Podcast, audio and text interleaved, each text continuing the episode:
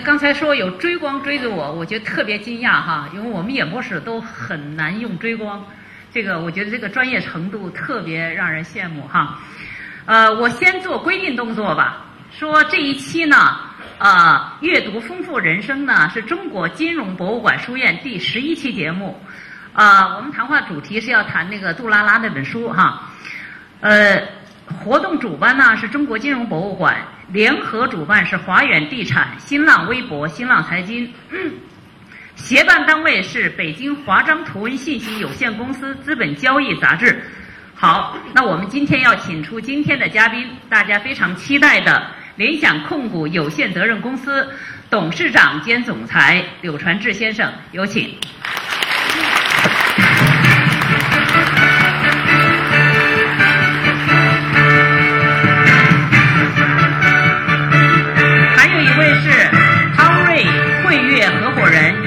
首席管理顾问马飞先生，刘总你好。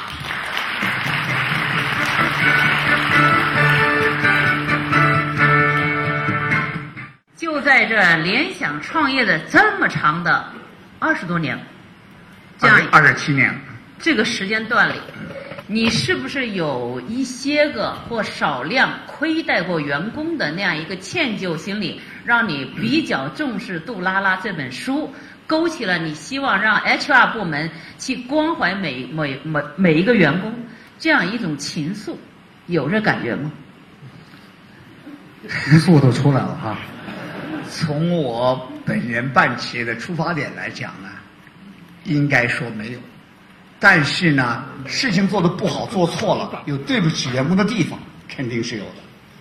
但是我们就想听这个，就是对不起员工的地方。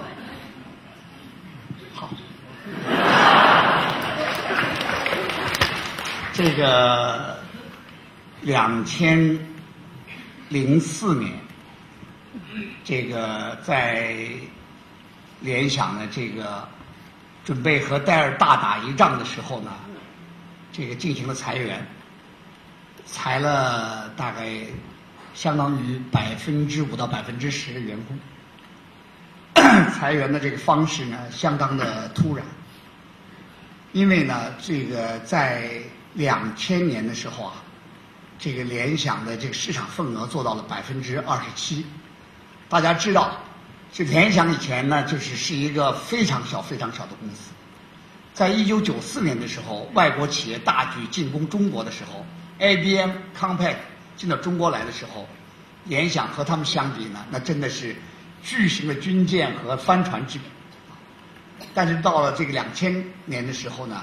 这个帆船确实还真的战胜了军舰，结果呢，就是我们占据了中国市场的绝对第一的位置，占了市场份额的百分之二十七，第二位大概也就是百分之十一二左右，就大大概悬殊到这么大。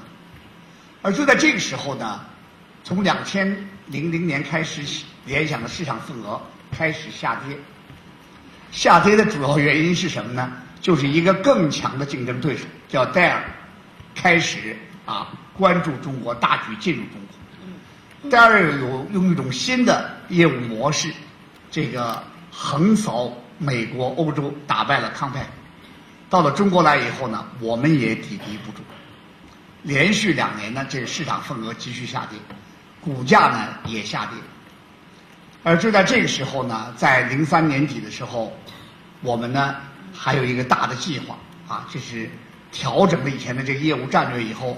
准备想并购 IBM，如果我们打不过戴尔的话呢，股票会继续下跌。我们买 IBM 本身呢，应该是用一部分是现金，一部分是股票，所以股票下跌相当于成本要大幅度提高。在这个时候呢，联想的管理层，管理层指的是这个 CEO 领导下，我在当时呢是董事长，啊，这个是一个。而在联想当董事长历来呢，都是属于弱势董事长，就是主要的制定战略呢，其实我是不参加的，我是属于批准类型的啊，更多的是这个做制片人的角色。这时候呢，这管理层决定，这是为了这个轻装前进，在当时一个非常危机的情况下，这个举行了裁员。裁员以后呢，在这个联想内网上登了一篇文章，叫。联想不是家。这篇文章写的非常的凄婉动人。写文章的人本人并没有被裁，他看见他身边左右的很多的同事朋友一个个被叫走，然后呢黯然离去，心中感到这个非常的郁闷，就写了一篇文章。今天可惜这个东西没带，带了也不能太长。他中心里边有这个有几个观点啊，其中有有一个观点是很突出的，就是说这个联想的领导人啊，在战略上犯了错误，但是呢要员工来承担。就这篇文章发下去以后呢，在公司里边实际上还是有挺大的反响，使得呢士气相对是很低落的。在那次的这个誓师会，啊，就是因为马上要跟戴尔打仗，所以呢，公司还要召啊，跟往年的这惯例一样召开一次誓师会。我呢就在那个会上做了一篇这个讲讲演，主要是讲针对着这个联想不是家这篇文章讲。我这篇文章写的相当精彩，可惜身边没有，而且这个这个主要呢就是说。这个联想呢，你要作为企业角度来来讲，员工还真的不能把企业当做是自己的家。家的感觉是什么？家的感觉就是父母对自己的子女，你再错啊，你不聪明，你傻，你不上进，但都是自己的孩子，还是真是要管到底的。但是企业的一个根本原则是什么呢？是发展，发展才能让企业活，才能有更多的员工。所以，当发展需要的时候，就会把那些个相对弱的或者不称职的员工这个淘汰掉。在这时候，和真正的家的意义是不一样。这个对这个企业战略上犯错误的问题怎么看呢？我我就是确实说，只能说是对不起。因为当杨元庆啊，我作为董事长来怎么来衡量杨元庆呢？就是我实际要跟他说，十仗里边你打胜七仗，那其实就是一个好的 CEO。你如果过于保守，你永远不敢犯错误，企业反而会死掉。我讲了我自己，我说我呢，实际上犯的错误就更多了。在那篇文章里举了一个例子，在一九九七年的时候，我们本来联想那个发展路线啊，曾经一度想做一个，就是。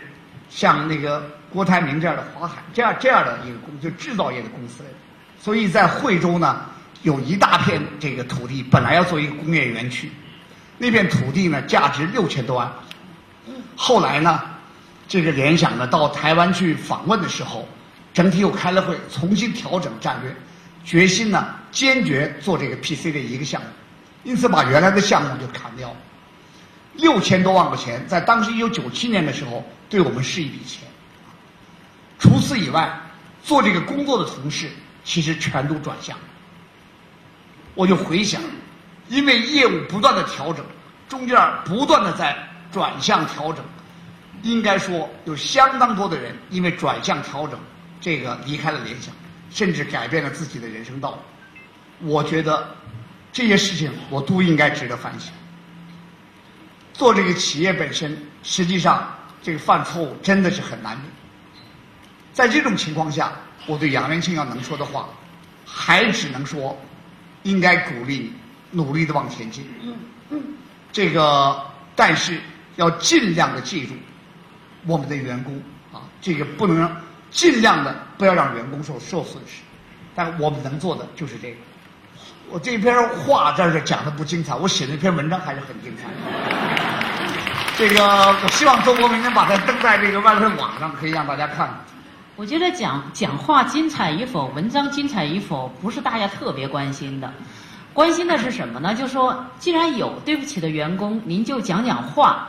他有什么有？你现在这个你企业也不错了。这个里边呢是这样，这个讲了这个话以后呢，员工心里的确实明白。就是从联想的历史上来看，从方方面面来看，这个企业就是说老板吧，实际是真的把员工是当回事儿。在这儿呢，我一方面给你讲我不对的地方，也要讲几句我我们做的特别好的地方。我先把那个问题问清楚了，就就说对那些对不起的员工，有没有某些举动和企业文化上去把它作为一个补救的，或者说，就不就是讲讲话肯定是不行的了。不，那个事情呢，当时已经处理完了，我们只能对以后的员工在处理上加以注意。其实后来在国际化的过程中，这种事情在国际 CEO 之中还有出现。但是呢，应该讲呢，就是直接在我和就是怎么讲这个中国人领导的这个最高管理层的这控制下，这种事情是发生的越来越少，而且会做了很多的这个更合适的弥补。这个大家知道，这个两千零九年金融危机出发生的时候，这个联想的这个业绩一度掉下去，掉得很厉害。后来呢，这个我又回去当担任了董事长，和杨元庆进行了配合，啊，他来他来当这个 CEO。这个两千零九年，这个我第一次啊，这个担任董事长，到欧洲到美国去给员工讲话的时候，你想我能讲什么？这个那个时候我们也是间国际公司，对吧？那些外国人看我们，就像也许我们中国员工看外国人一样。而这个这个中国企业在当时是业务是直线下滑，所有我想在场的员工在听我讲话的时候，无非是是在想，这个企业还能办多长时间？啊，这个如果要再找职业的话，他们需要赶紧做准备。可能在这方面，我觉得想的会比较多，所以我不能讲更多的话。当时我只是主要说的就是说，希望他们注意听管理层的话，然后。用实践来来实际来考验他们说的和做的是不是一样，是不是能值得信任？除了这个以外，我给他们看了四张照片。四张什么照片呢？就是在中国这个联想在办企业的时候，这个有有四哦，这还真有这四张照片啊，就做了准备。第一张照片就是那个养猪场，这外国员工都很奇怪，就说为什么联想会办一个养猪场呢？这个养猪场是一九八九年办的，那时候是啊八八年办的，那是什么时候呢？正是中国呀，正是这个赵紫阳当总理的时候，领导的时候说要想向市场化前进的时候，物价要并轨，把放开物价的时候，这时候那年出的这个事儿呢，就是突然间这个物价飞涨，涨到这个猪肉啊什么这价，你说你你有印象吗？是吧？这个高到了大概涨到百分之四十以上，我们这个像我这个年岁的人都是挨饿挨挨怕了，所以在当时的时候呢，就怕不知道后边这个价格会飞涨成什么样，于是呢就找了一个员工啊，家是在农村的，给了他十万块钱，请他在山东办了一个养猪场，万一啊这个猪肉买不着吃不上肉的时候，能让我们的员工吃上肉，啊，无非就是这个。这个呢不算什么大了不起的事儿，但是确实是说让我们自己的员工心里感到踏实。那张照片叫七十二家房客，就是联想最原先的老八队啊，出来的时候啊都是计算所的员工。计算所的员工呢，他们原来呢这些老员工呢分房子什么的呢是在计算所里边是有指标的，要根据什么年龄加工龄啊啊根据这个分数来分房子。到了八八年以后呢，新的大学毕业生就是杨元庆啊、郭维他们这批人来了，来了以后呢就没有这种指标了。他们以后住房怎么办呢？啊，没有这个国营企业有国营企业的考虑，一般的民营企业是没有考虑。这个房子，这个呢是九二年的时候的事情，联想是最先提出了，就是由企业跟银行联系，企业担保，让员工分期付款来买房子，啊，这就是第一次。我们的这个年轻员工，这个住进房子的这个情况，杨元庆也是，郭维他们都是这个房客里边的这个成员。后边几个两张照片就是讲老的退休员工会怎么样，还有我们怎么样培养这个像类似杜拉拉这样的人，这个能够升上。这样的话呢，给这个，然后我再一次说明，就是我们一定对国际员工和对中国员工是一样。真的企业发展的好的话，员工。啊，一定会从企业发展中得到自己的收益。这话讲的是不是信了呢？一年以后，确实业绩有有很大幅度的增长，而在联想里边呢，也本着这么一个这个要求，就是先涨工资，先涨这个基层，啊，因为我们也这个测算过，实际呢，基层工资涨的员工的幅度呢未必高，成本未必很高，但是马上空气会湿润，骨干层是跟业绩是连在一块儿。是从你这个利润里边提成的，所以骨干层的员工高的话，股东们不会有意见，所以这样的话呢，一把就带了。所以我觉得从这个角度上讲，啊，我觉得呢，应该讲讲杜拉拉升级的时候，并不是因为我愧对员工什么，所以我才特别要强调这本书。又回来了哈。你问的是这问题，我绕半天圈，当然得回来了啊。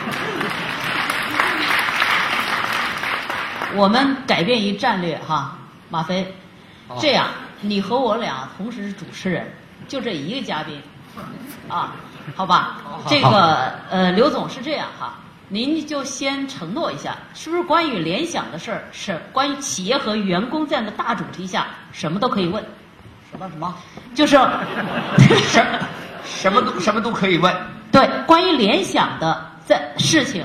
在企业与员工这个大主题下，我是不是什么都可以问？啊，那当然，那当然，那当然，真的哈。马飞，你先问一个，让您先思考一下。啊，好好。就看刚才那四张照片啊，我觉得很有感触啊。这个九十年代的联想是多么可爱的一个公司啊，既给员工养猪，还给员工分房，是吧？真是个好公司。我不知道现在的联想，您觉得？我们在座的也有很多这个。啊，可能已经走上工作岗位，可能将要走上工作岗位的同志，您觉得，如果您要说服一个优秀的人加入联想的话，他还能吃到无公害猪肉，住上这么便宜的房子吗？还是有什么其他可以让员工加入联想的非常好的手段？我觉得你把大家瞧的都太低了。就为了吃乌，就为了这点就能就就就到联想肯定有比这个更好更好的发展，我知道。但是刘总可能是这样，因为现在这个啊，因为您可能不太了解，现在这个食品安全这个问题已经严重到我们必须要关注的程度，所以这也可能是一点啊，开玩笑。您可以接着我刚才的那个问题。好，就是啊，这个首先呢，就是。一个企业真的要好好发展的话，首先是这个最高管理层啊，他必须真的要把联想当成自己的事业啊，当成这个这个自己的命那么来看待。这时候他才会真正的去关心员工啊，热爱员工。这个以人为本本身呢，我觉得呢，可以有两种看法。一种呢是作为啊，我们要让员工感到愉快。让员工工作热爱这个公司，这样的话呢，这个企业才会有长远、这个长持续不断的利润增长。因此，对员工好，实际是一种手段啊。还有一种呢，就是企业发展的目的本身，就包括了要把员工的生活素质能有所提高，让员工得以满意。我觉得现在的联想呢，基本上是属于后边这种，真能做到后边这种。是很不容易的事情。首先就是这个企业的这个老板、最高管理层得真的有这份心，啊，要把这个企业当成一个一个组织来做，要真的关心企业的这个每个员工。那怎么能让这些最高的核心人物让他们能够当成老板？刘总有一个问题，我连自己我都不懂。就比如说，您是企业的老板，甭管你股份有多少，对吧？你就是联想的老板，这都是公认的、达到共识的。这个你和高层的这个关系的相处，就在您复出从那个复出当董事长，你原来不是董事长，你退了，你后来又要当董事长，你说这让刘刘杨元庆他怎么想？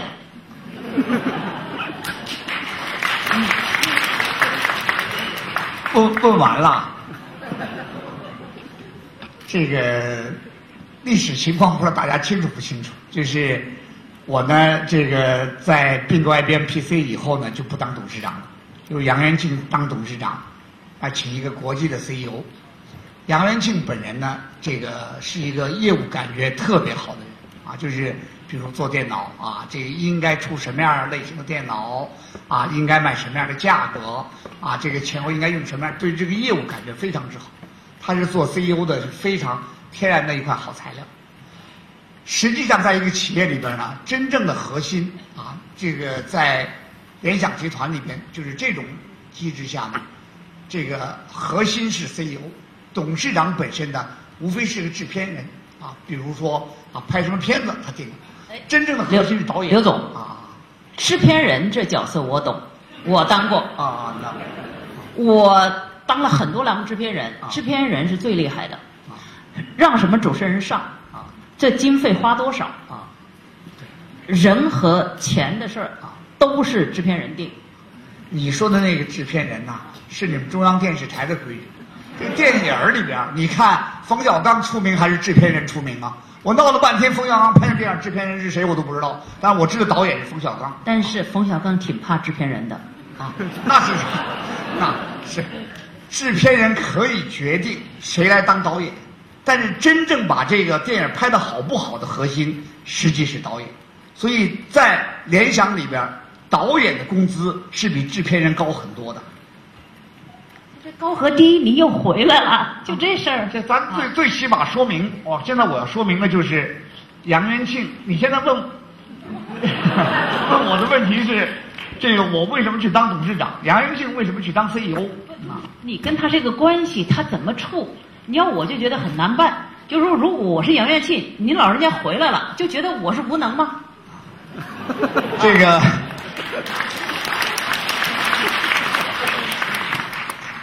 在这个你说，你也在创业啊，实际上你也应该知道，在这个企业里边，真的能够就是体制不同啊。像这个国企里边，可能董事长就明确就是第一把手啊，甭管什么，这个就跟这个省委书记就是第一把手一样啊，就是董董事长说了算啊，这是一种机制。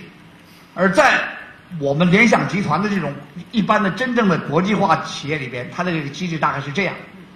董事会相对来说是弱势的，这个 CEO 领导的管理层呢，他来决定制定战略，董事会是只能起到一个批准和监督的作用，整个的运作是由管理层来运作。而为什么杨元庆一出来不能马上让他去当 CEO 呢？就是刚并购完了，就是因为怕海外的情况和中国的情况不一样，出去以后水深水浅不清楚。而新的董事会，假如那时候我就是董事长的话，其实由于有相当多的国外大牌的这个这个这个这个投资人什么在里边，因此董事会本身完全有可能由于第一年的业绩不好，把原有的 CEO 炒了。如果当真是这样的话，那我们的损失就大了。所以研究再三以后，决定就是我什么都不当，杨元庆当董事长，请外国人当 CEO。当水深水浅，是啊，梁总，我说的您的刚才不是说要对外国员工和中国员工一样好吗？没错没错。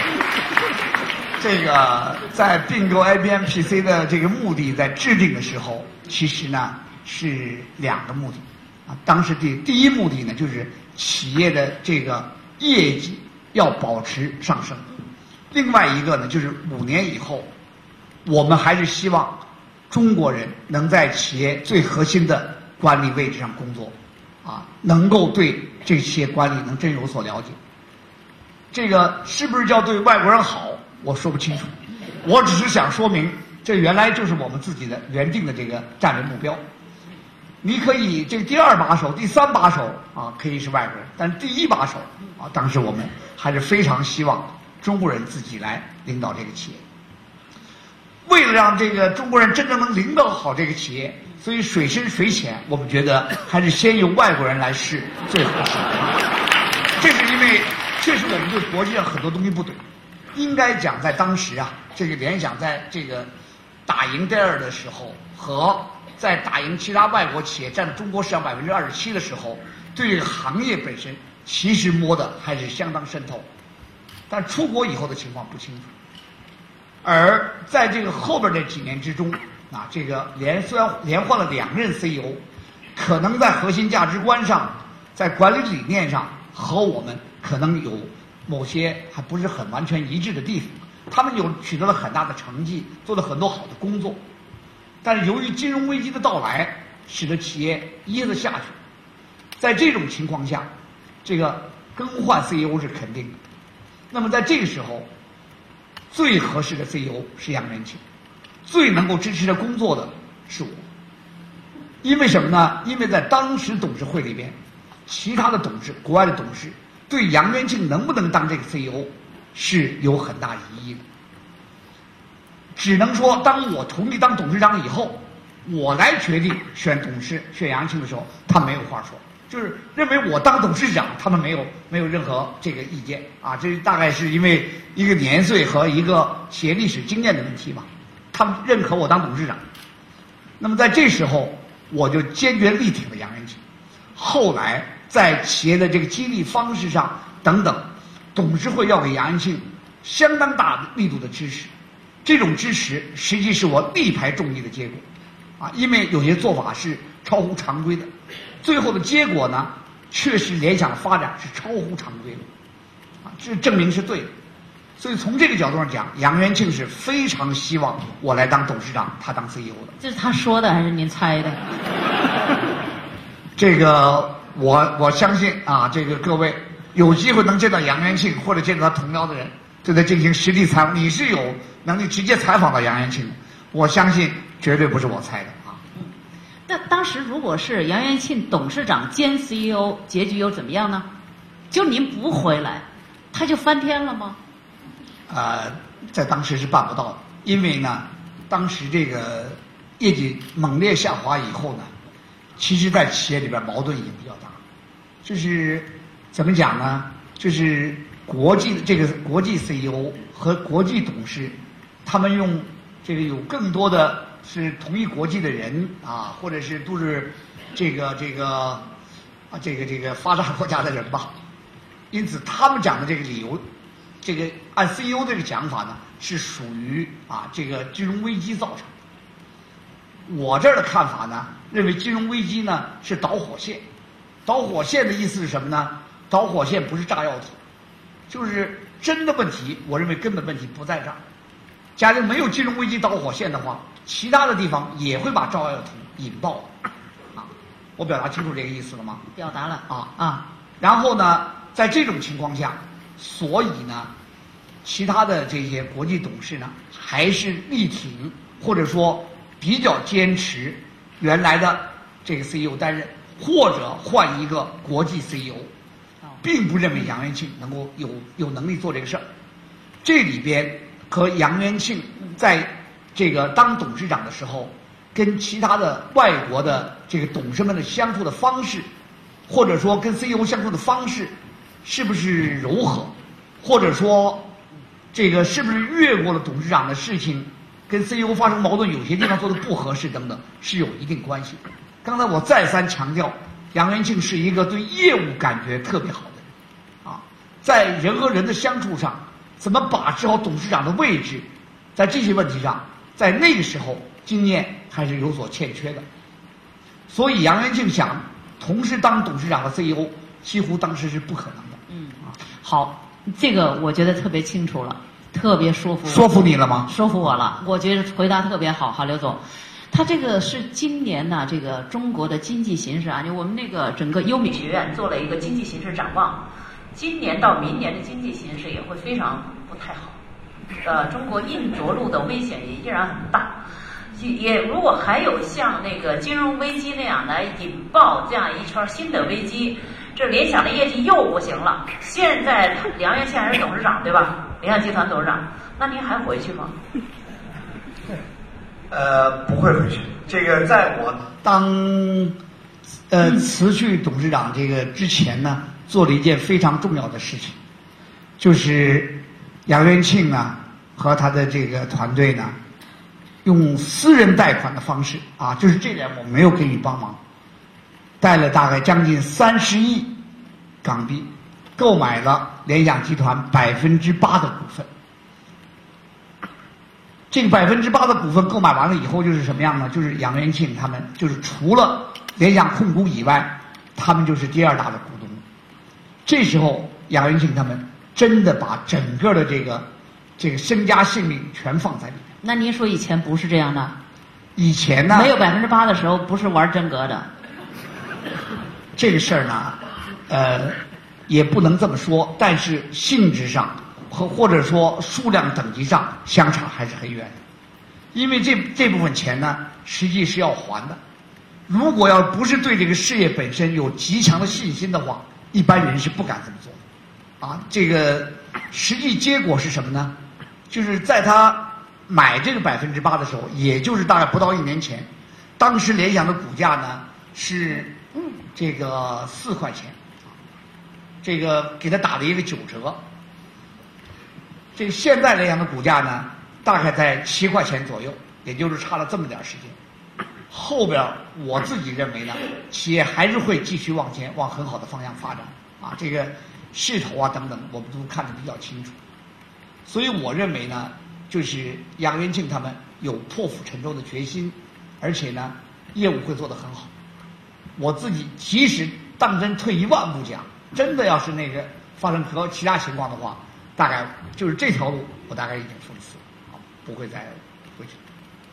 您复出的时候是说联想是我的命，那那个时候不是命了。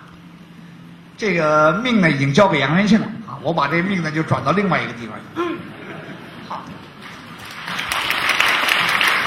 像那个就是在我这个离开联想的时候呢，举行过一个比较小的一个仪式，在这个仪式里边呢，我说了一句话啊，这个其实这句话。听着很那个，好像煽情，其实是真的。杨元庆其实实际上已经是我生命中的一部分，因为在这个办联想的整个过程之中，有很多大的风浪，其实是一块共同度过。我想现在的这个这个这个联想的其他几个领导人啊，包括郭威等等啊，这个这个朱立南、陈国栋啊，这个赵立欢，他们都是我生命中的一部分。其实我们共同这个谱写。你这后面这句话是找上去的。不是不是，因为呢，我想我自己呢，总有一个退休的时间表，在这之前我要做什么事儿。我们自己在在联想呢，上海市有这个不成文的规矩，我们可能会遗失过很多好的机会，啊，比如有很多更好的机会，我们要做了的话，企业会发展的更快，或者有更高的利润。这个呢，我们不能后悔啊，我们后悔不过来。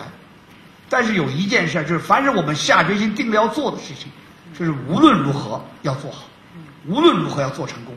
这个打了败仗退下去，还要再往上上啊！这个一定要像一个斯巴达克方阵一样啊，不能这个乱了军心。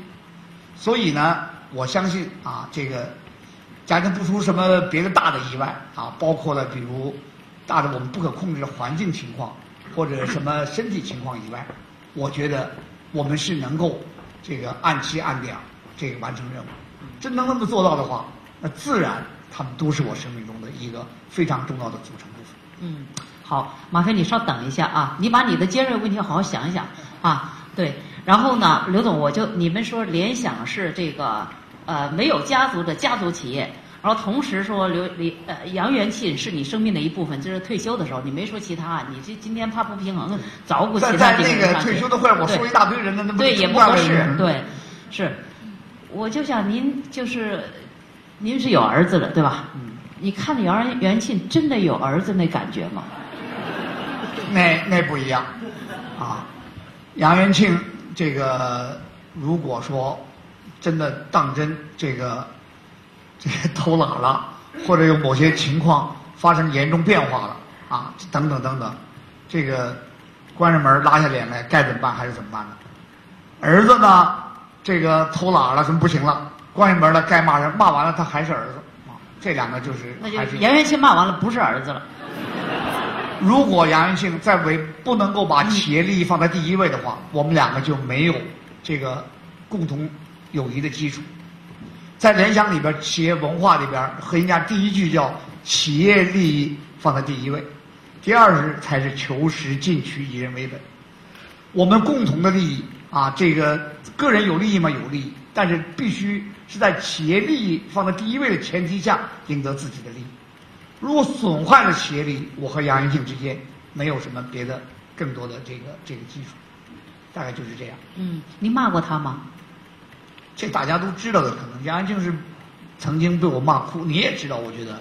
我我我只是希望您把那个骂的场景恢复一下，这不是谈谈老板和员工的关系吗？啊，那个那个，当然，这个因为因为杨元庆呢，他是一个业务感觉很好，但是也是一个非常倔的。这个当这个九四年的时候啊，这个外国企业这个大兵压境的时候，联想呢彻底做了一个大的改组，把杨元庆呢这个单独成立了一块事业部，叫电脑这个事业部，由杨元庆来负责。这时候呢，实际上跟以前的这个机制呢，这个体制呢发生了很大的矛盾。这时候杨元庆为了发展他自己这块，他完全没有考虑到其他老副总的感觉，这个提的要求越来越高。在这时候呢，其实给我的压力很大，就是其他老副总认为，啊，为什么这么这个偏袒这支部队啊，等等吧。在当时呢，我跟杨元庆谈过的没谈通。这个一般的谈还不行，后来一次在一次稍微比较大的面积上，我这个非常尖锐严厉的批评了杨元庆，当时杨元庆就流眼泪了啊。这个回去以后听说又哭了一场，但呃但是呢最尖锐的一句话是什么呀？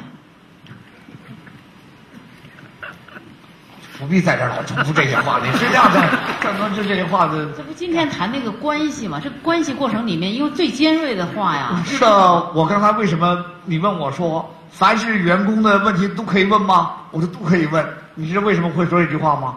是因为我说你都可以问，但是我可以不答。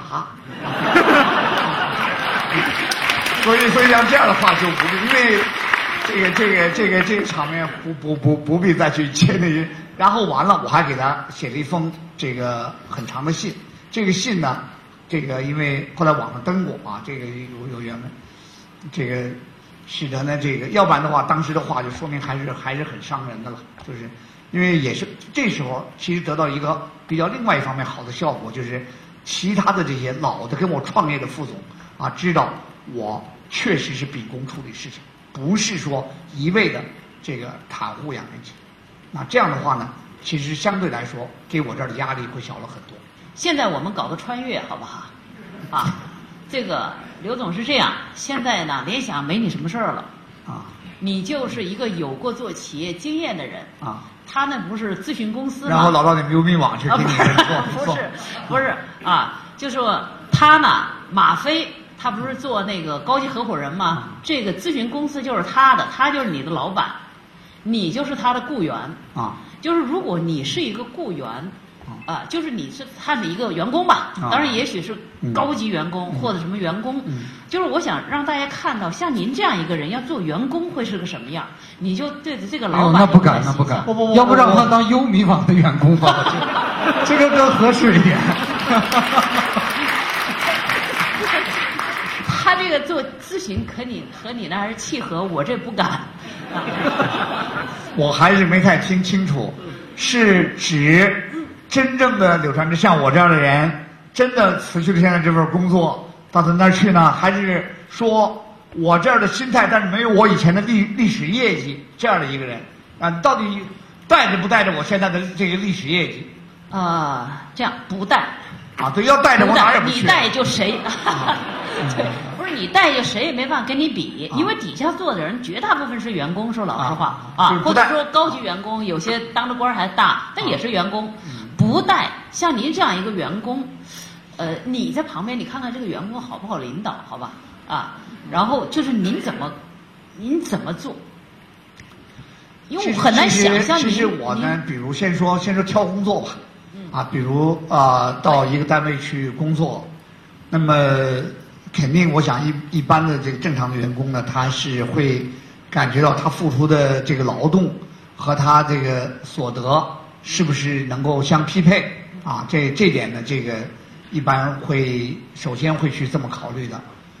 第二一点呢，就是当把这个考虑完了以后呢，还要考虑一下自己在这里边有没有好的发展空间。这个发展空间里边就包括了啊，这个像这个自己的顶头上司或者更高的老板啊，是不是心胸开阔啊，是不是愿意支持员工的发展等等这些东西呢？我想都是我会要这个考虑看的。谈钱的事儿放在第几位？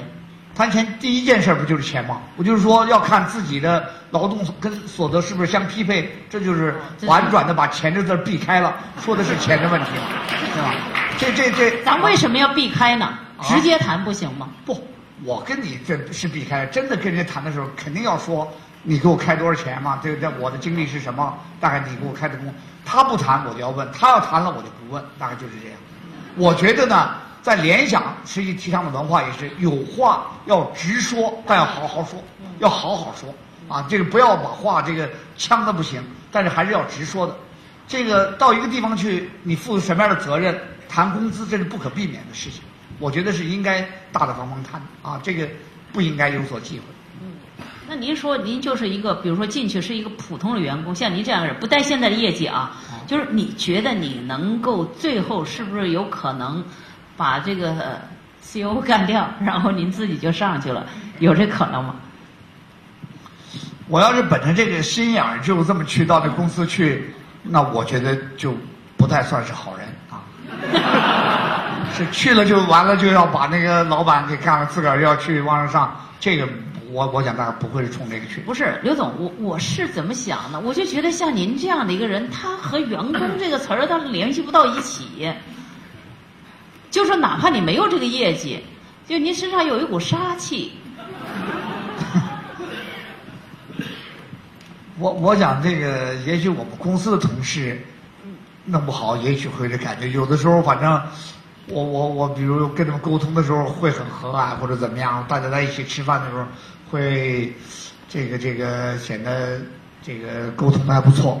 但是偶尔的时候，我也会这个，比如说做出点这个比较霸气的事儿来，一下子就把这个很好的形象给破坏了啊。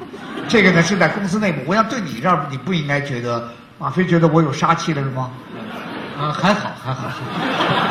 是是，我觉得你们不应该他。他是跟你们有生意啊，他有生意。我我觉得刘总在一个公司里最大的职业发展的可能是什么呢？他可能干到一定的程度啊，他就创业去了。对，他他很难在一个固有的组织下面，一个没有贴上柳传志标签的组织下面去生存很久。对，这就是我的感觉，我就觉得很难。他要不主宰这块事儿，然后他跟一个人一直这么打着工，是啊，这个呃，如实说呢，就是在联想遇到了有这样的员工的时候，觉得他有能力独当一面的时候，确实就要想办法给他开辟一块他的舞台，让他独立这个领导一块事业，啊，他的公司将来能够独立上市，啊，分开，啊，让让他自己独立去领导。